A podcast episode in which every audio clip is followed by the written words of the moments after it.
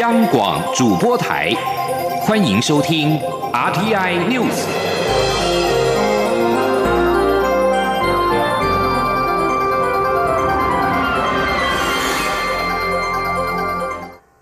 各位好，我是主播王玉伟，欢迎收听这节央广主播台提供给您的 RTI News。今天是二零二零年三月六号，新闻首先带您关注，在昨天台湾新增两名。武汉肺炎确诊患者之后，中央流行疫情指挥中心五号深夜再度召开临时记者会，针对澳洲出现一名近期访台的武汉肺炎确诊患者，做出进一步的说明，指出经过我方比对年龄以及航班资讯，已经查出这名患者应该是一名澳洲籍的国际音乐家，来台期间曾经在国家音乐厅进行演出，因此初步约有二十一名曾与其密切接触的团员及记者。必须进行居家隔离。吉林，央广记者吴丽君的采访报道。中疫情指挥中心指挥官陈时中五号深夜十点多再度召开记者会，指出由于时间已晚，因此澳洲政府尚未针对南澳洲一名曾访台的五十八岁武汉肺炎患者提供进一步资料。不过，由于该患者是三月二号从台北搭乘长荣航班飞抵布里斯本后，再转机到南澳首府阿德雷德时被验出阳性反应。应，因此我方在比对年龄及航班资讯后，找到唯一一名符合资料的旅客，是一名曾来台演出的澳洲籍音乐家。陈世忠表示，初步掌握该名音乐家入境台湾前，曾填写健康声明书，表示有咳嗽等症状。不过，由于并无疫区旅游史，同时二月二十三号入境时也未出现症状，经研。判为境外感染，不过由于他在台期间曾于音乐厅排练，并于二月二十七号晚间出现咳嗽、流鼻水等症状，至诊所就医后，又在二月二十八号及三月一号演出，因此这段期间曾与该名音乐家密切接触的十三名团员，以及曾采访过他的八名译文记者，都将展开居家隔离。陈时中说：“那至于在台湾，我们现在初步好像有要隔离二十一人，居家隔离二十一人。那另外对接触史里面，因为有相关的一个演出，所以会碰到比较不特定的对象。不过主要。”这位音乐家大概接触比较多的是一起来合演的团员们，所以基本上观众应该是安全的，但是团员就有一部分需要做居家隔离，甚至裁剪，那有一部分要做自主健康管理。陈世忠进一步指出，由于该名音乐家主要是从后台进出，和一般观众进出的路线并不相同，加上在前台演出时和观众众席的距离也远超过两公尺以上，因此观众应该是安全的。不过，指挥中心稍后也将公布该音乐家演出的时间。供参加音乐会的民众参考，若有身体不适，再行通报。此外，指挥中心也将针对相关的处所展开清洁消毒，同时持续查访该名音乐家在台的活动史和接触史，并且不排除透过监视器追溯他的私人行踪。中央广播电台记者吴丽君在台北采访报道。国家交响乐团陷入了群聚感染的危机。文化部长郑丽君五号晚间宣布，近期所有的演出与活动将取消。文化部所属乐团三月份的国际邀演也延后办理。请听央望记者江昭伦的采访报道。文化部长郑丽君五号晚上在中央流行疫情指挥中心记者会上表示，由于澳洲确诊个案曾于二月份来台演出。同台合作的 NSO 团员以及曾与音乐家接触采访的八名国内文化记者都必须进行居家隔离。有鉴于此个案，郑丽君也宣布 NSO 近期内所有演出即刻取消，文化部所属乐团的国际邀演也将顺延。郑丽君说：“已经先将国家交响乐团近期所有的演出跟活动取消。啊，这第一点。那么第二点啊，国家音乐厅。”和相关的空间啊，那么呃关闭来进行消毒哈。那文化部所属的呃这个乐团啊，那么我们会认为近期如果有国际邀演者。在不确定他的旅游史的情形底下，啊，我们三月份国际邀演延后来办理。至于民间表演活动若有国际邀演，郑丽君也建议应该审慎评估，提升防疫风险。而在指挥中心公布公众集会应用指引之后，文化部也提出一文件相应遵守原则，除了进出场馆需要量体温、洗手消毒、要求戴口罩之外。座位的安排上也建议有所限制，确保人与人之间的安全距离。郑丽君说：“座位啊，我们建议要采梅花座，那么或者是隔排等其他的呃，保持适当距离啊之安排啊啊，这是属于表演型场馆啊，以及表演型的活动。那么属于静态展览型的场馆，呃，场馆应控管同一时段。”同一空间的容留人数啊，那么也就是要管控每一天每一个时段进入的人数，以确保呃这个人与人能够在空间允许的情况下，保持因应指引呃所建议的安全的呃这个距离哈。郑丽君也进一步宣布，希望所有艺文活动根据指挥中心的公众集会因应指引的六项风险评估指标，决定展演活动举办与否。需要时可请地方政府卫生单位协助，文化部也会开设窗口协助地方政府应应。至于因为相关防疫措施所产生的损失，文化部已经提出十五亿纾困经费，尽可能协助艺文产业界渡过难关。中央电台记者张昭伦台北采访报道。澳洲武汉肺炎 （COVID-19） 确诊个案是一名国际级的音乐家，国家交响乐团音乐总监吕少佳五号表示，合作过程这名音乐家的状况与精神都相当好，只有咳嗽症状，而在音乐会现场表演的也相当成功。不过，最后的安口曲是由该名音乐家与首席吴廷玉进行二重奏，两人曾有过近距离的排练，不少乐迷相当担心。国家交响乐团执行长郭文曾表示，很感谢许多疾管局的专业医师提供很多宝贵意见，相信乐团会度过这次的危机。为了避免疫情扩散，中央流行疫情指挥中心五号公布了公众集会应应指引，定调大型活动属于一千人以上的室内外活动，对于非必要的人潮密集活动，应考虑延期或暂停举办。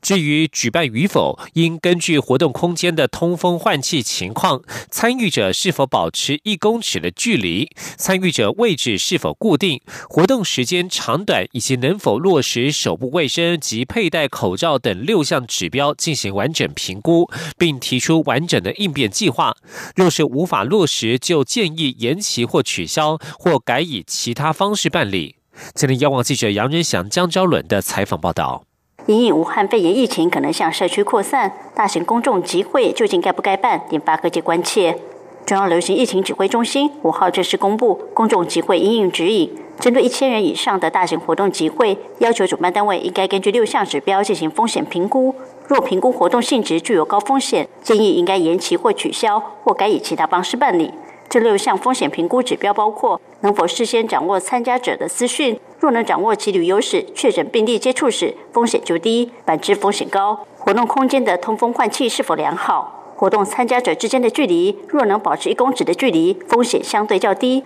活动期间，参加者为固定位置或不固定位置，若固定位置，风险较低；反之，风险高。活动持续时间，活动时间短，风险越低；活动时间长，风险越高。活动期间若能落实手部卫生及佩戴口罩，风险较低；不能落实，风险就越高。对于艺文界关切一些人席次的剧院是否适用，指挥中心指挥官卫福部长陈时中表示，戏院、剧院及演奏厅的演出相对风险低，可以举办，但应有应变计划。最重要在于位置是否有间隔。至于流行性演唱会，如果人数太多，就不建议举办。陈时中说：“不管是剧院，哈，这也好。”好，或者我们要讲说戏院，或者这种相关的演奏厅，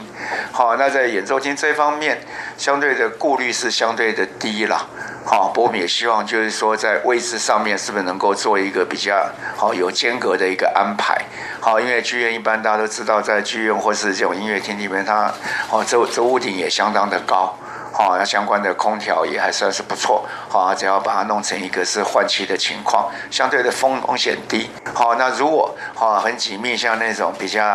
啊流流行性哈流着流行的，虽然它空气很大，不过当时还很热，好，那很挤，这样挤成一堆，好，那就要做一个适当的区隔。那人数如果太多，我们还是不建议他来办，哎。由于中华职棒球季即将开打，球迷也关心赛事能否如期进行。对此，陈时中人强调，关键还是在于能否提出完整的应变计划。不是非必要哈，但是也有也有其举办的意义嘛。好，那这里面当然说，如果风险低，我们还是可以办。那风险低的时候，我们就要看它应变计划，好定的是不是很完整啊，能不能够落实去做。另外，该指引也建议活动主办单位应该在集会活动期间建立应变机制，如安排个案暂时隔离或安置空间、后送医院及后送流程、通报流程等，同时提供集会活动期间卫生防护措施、人员健康管理等宣导及建议事项。陈时中表示，指挥中心公布的公众集会应应指引，目前还是属于软性要求，目的是提供相关单位举办活动时有判断的基准。之后，随着大家在操作上越来越熟悉，各种类型的活动越来越清楚。当疫情有进一步发展时，指挥中心就会订定刚性的规则，并依此来办理。中国面台记者杨仁祥、张昭伦台北采访报道。而武汉肺炎疫情对经济活动也造成了许多的影响。根据劳动部截至三月三号的统计，全台共有四十九家企业，共一千九百五十一名劳工实施减班休息。行政院长苏贞昌五号在行政院会拍板，劳动部提出的新台币四十一点二五亿元稳定就业应应措施，近期就会实施中期安心就业计划，补贴减班休息的劳工投保薪资与基本工资差额的一半，也就是减班休息的劳工每个月最多可以领到三万四千八百元。对此，民进党立委林淑芬认为，受到疫情冲击的产业平时纳保薪资偏低，薪资补助又设有一堆条件，通报黑数才是问题。援助计划恐怕成了口惠实不至的政策。国民党立委蒋万安则表示，肯定劳动部提出补助劳工的计划，但也提醒劳动部应该简化请领的程序，处理高薪低报等问题，劳工才能实质受惠。今天记者刘玉秋的采访报道。因应武汉肺炎疫情冲击，行政院会拍板劳动部提出的新台币四十一点二五亿稳定就业营运措施，实施中期安心就业计划，补贴减班休息劳工投保薪资与基本工资差额的一半，劳工最多可再领一万一千元。对此，民进党立委林淑芬认为，这次受疫情冲击的住宿及餐旅业、批发及零售业等服务业，这些产业的每月经常性薪资偏低，政府要求雇主给付最低薪资以外，即便雇主通报减班休息，也拿不到政府的补贴。减班减薪的通报黑数才是重点，且无论安心就业计划或是减班减薪补贴，都卡了一堆条件，劳工未必能实质受惠。给他无薪假的补贴，只有高薪的人，他的薪水四万五千八的高薪的那一组的人才看得到、吃得到。那在低薪的那些产业的从业人员，他根本就。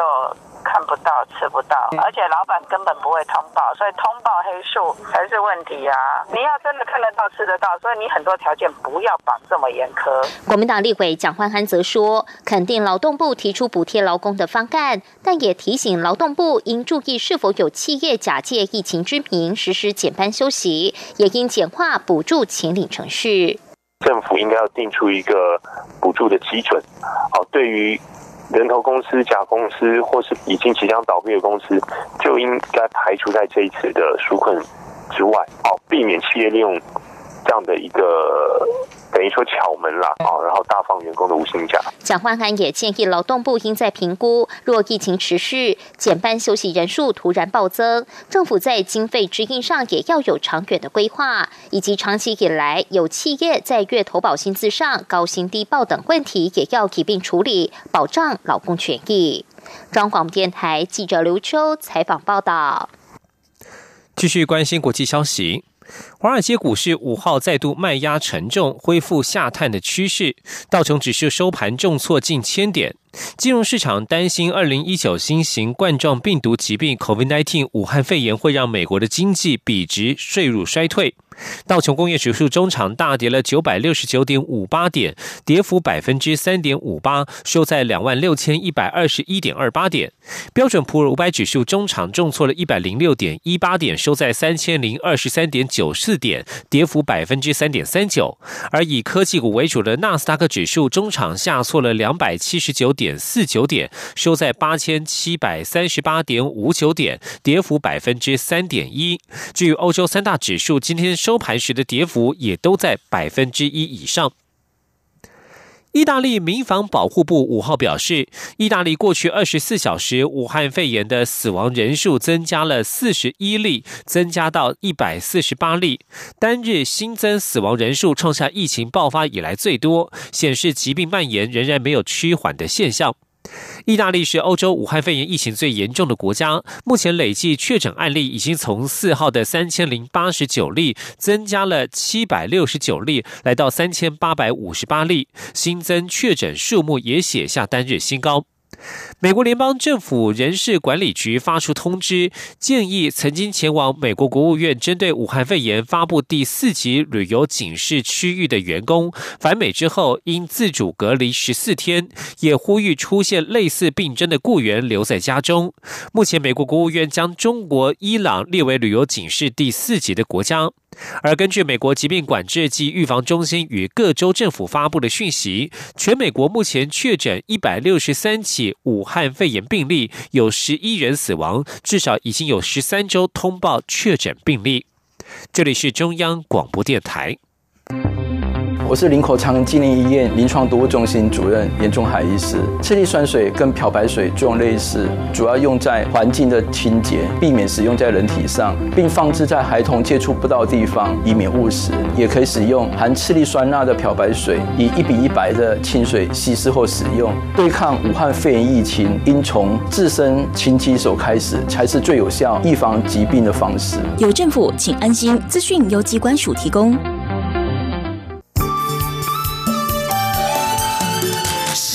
光，像台湾之光穿透世界之窗；是阳光，像神鹰翅膀环绕地球飞翔。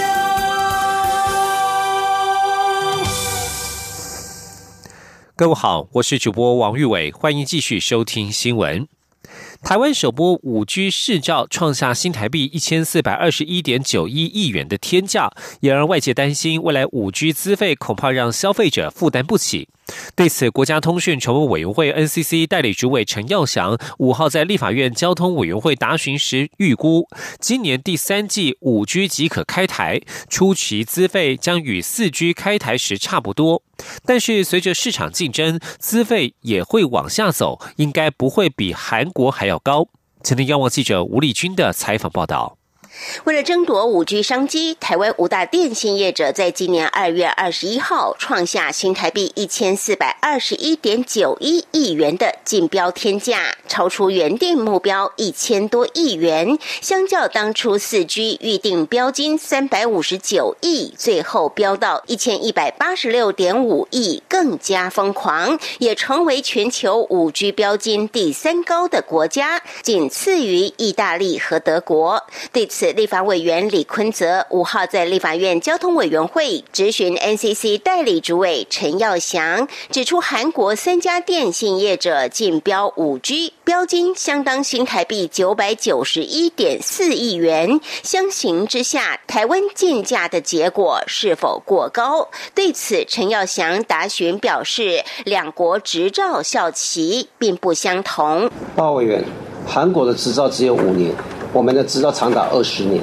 不过，李坤泽进一步指出，五 G 传输的速度虽然快，但传输的范围也比较小，因此需要部建更多的基地台。但业者在建价成本垫高之后，出估还需要高达八百七十八亿的建设成本。加上业者的四 G 执照是到二零三零年，因此预期四 G 跟五 G 将并行十年以上。在这三大因素下，未来消费者恐怕很难享受到物美价廉的五 G 资费。李坤则说：“所以这三项元素，我们对于消费者的权益，我们就会有隐忧啊。标金高，然后建设成本高，然后四 G、五 G 的并行要高达十年以上，这么漫长。”那羊毛当然是出在羊身上了。但是陈耀祥则以韩国五 G 的入门资费相当新台币一千四百四十四元，吃到饱则是两千一百零一元为例，强调台湾五 G 的开台资费大约会与四 G 开台时的一千三百九十九元相当。但也如同四 G 的经验，会随着市场竞争以及经济规模的发展，逐渐往下走。他说：“而且基本上以台湾来讲的话，我们的消费者已经习惯比较使用所谓吃到饱的方案。我相信在这个五大电信业者的竞争之下，我们的智慧不会像韩国的这么高。”陈耀祥也强调，目前包括中华电信、远传及台湾大哥大等电信三雄的事业计划书，都已在上周陆续送达。并一次缴清标金，预计最快今年七月即可开台。中央广播电台记者吴丽君在台北采访报道。农业讯息：行政院会在五号通过了农业保险法草案，将送立法院审议。农委会副主委陈天寿表示，根据该法，当农业保险业务达到一定规模时，政府可以成立农业保险基金以分散风险。目前农委会内部预估，该基金规模将达到新台币五十亿元。今天记者刘品熙的采访报道。行政院会去年七月十八号通过农业保险法草案，送立法院审议，但因立法院届期不连续，因此行政院经检视无争议后，五号院会再次通过草案，重送立法院审议。行政院长苏贞昌希望早日完成立法。农委会表示。由于近年极端气候事件频繁，农业天灾救助金额不足以稳定农民的收入，因此政府自二零一七年试办农业保险，试办品项包括梨、释迦、水稻等二十种，推出二十七张保单，未来将持续开发茶、桶柑以及葡萄等保单，扩大品项与保障范围。农委会副主委陈天寿进一步指出，目前累计总投保件数达三点七万件，总投保金额为八十四亿，保费收入共三亿六千多万。在理赔方面，累计共理赔四千六百件，理赔金额将近一点八亿。根据农业保险法的规定，保险事故不以天然灾害为限，可以涵盖动物疫病、虫害等造成的损失。为了提高农民的投保意愿，草案明定中央补助农民的保费以百分之五十为上限，但属于强制投保者则不在此限。现阶段以保险与现金救助并行，未来可以视保险标的、险种、保费补助比率，逐步调整现金救助的额度。长期将以保险取代现金救助为目标。农委会农业金融局局长李聪勇指出，草案明定，当农业保险业务达到一定规模时，可以报行政院核定后成立农业保险基金，以分散风险。所谓一定规模的检视标准，包括保费收入、保险金额以及保险覆盖率。农委会副主委陈天寿则说，目前预估农保基金的规模将有五十亿。那要看将来的呃。所谓的这个保险的这一种规模跟状况发展的状况，会去充实这个基金哦。所以以这个基金来做运作的话，应该我们预估啦，我们内部的预估大概是呃会有五十亿的一个规模哈。这个是政府要预注的，但是这个是在法条里面没有名列，因为也我们也必须要考虑到那个所谓的呃财政距离的这种法规。此外，该法也鼓励保险公司投入农业保险，政府将协助研发保险商品，并免征营业税及印花税。李聪勇表示，农委会自二零一七年扩大试办农业保险后，目前国内已经有超过十家较大规模的保险公司参与农保业务。央广记者刘聘熙在台北的采访报道。关心社会议题。内政部长徐国勇五号在立法院被询时表示，因应警力调配、防疫优先，将暂时取消全国性酒测，引发外界讨论。徐国勇透过内政部发新闻稿强调，武汉肺炎疫情严峻，防疫工作最为优先。除了保障远警执勤安全，目前警政署如保一、保四、保五总队的同仁皆全力配合，投入警力执行边境防疫、居家隔离、检疫访查以及协巡等相关防疫工作。因此，警政署已经暂时取消全国性扩大临检的九测工作。但是对于地区性的酒测，警政署仍要求各县市警局持续进行。对此，新北市长侯友谊表示，新北市会尽量配合，做好弹性应变，必要时仍会取缔酒驾。内政部指出，为了避免传染，已经停止使用酒精感知器，而且酒测吹嘴只会使用一次，绝对不会重复使用。每次使用前都会进行消毒，以确保酒测卫生。劳动部在日前公布了男女同酬日为二月二十一号，代表女性要额外工作五十二天才能够得到和男性前一年工作一整年相同的薪资。人力银行五号公布的调查就显示，约有八成三的妇女女性劳工认为现在的职场压力很大，其中有四成三认为最大的压力来源就是工作表现没有反映在加薪上。前天记者杨文军的采访报道。Yes 一二三求职网在回收一千一百七十六份有效问卷后的调查指出，觉得性别不平等的女性劳工约占百分之五十三，因为是女性而遭遇求职歧视的比例高达百分之六十二。主要状况包括被追问婚育计划、被挑剔长相、外形、身高、体重，以及被追问感情状况等。调查也指出，约八成三的女性劳工认为目前的职场压力大，其中有四成三认为最大的压力来源是工作表现没有反映在加薪上。Yes 一二三求职网发言人杨宗斌说。即使录取后，仍有六成六的人透露曾遇过与男性同仁同工不同酬的状况，而且预估月薪至少要增加六千五百九十一元，才能消除不平等的窘境。调查也显示，受访者估算目前任职公司的女性主管，平均大约占全部主管的四分之一。其中女主管占一半以上的仅有百分之十六点二，也有百分之五十二点三的女性劳工透露曾经遇到因性别导致的升迁不公平待遇，但只有二成九敢向公司反映争取。杨宗斌指出，女性劳工的学历不是问题，只欠缺发挥长才的空间。建议企业指派公务时应打破性别刻板印象，例如外派、出差、签约，不应刻意避开女性同仁。并给予同等竞争、加薪与升迁的机会，才能建立更为友善的女性职场环境。中央广播电台记者杨文君台北采访报道。继续关心国际消息，熟知美国麻州联邦参议员华伦计划的消息来源向美国有线电视新闻网 CNN 表示，华伦在美国民主党总统候选人提名战的超级星期二再度缴出令人失望的成绩之后，将退出选战。以誓言扫除华府弊端为竞选主轴的华伦，五号将召集竞选工作人员宣布这项决定。华伦争取提名之路越走希望越小。他在初选首轮爱荷华州党团会议投票排名第三，接下来于新罕布夏以及内华达州初选都掉到第四，在南卡罗来纳州的初选当中，他更是落到了第五名。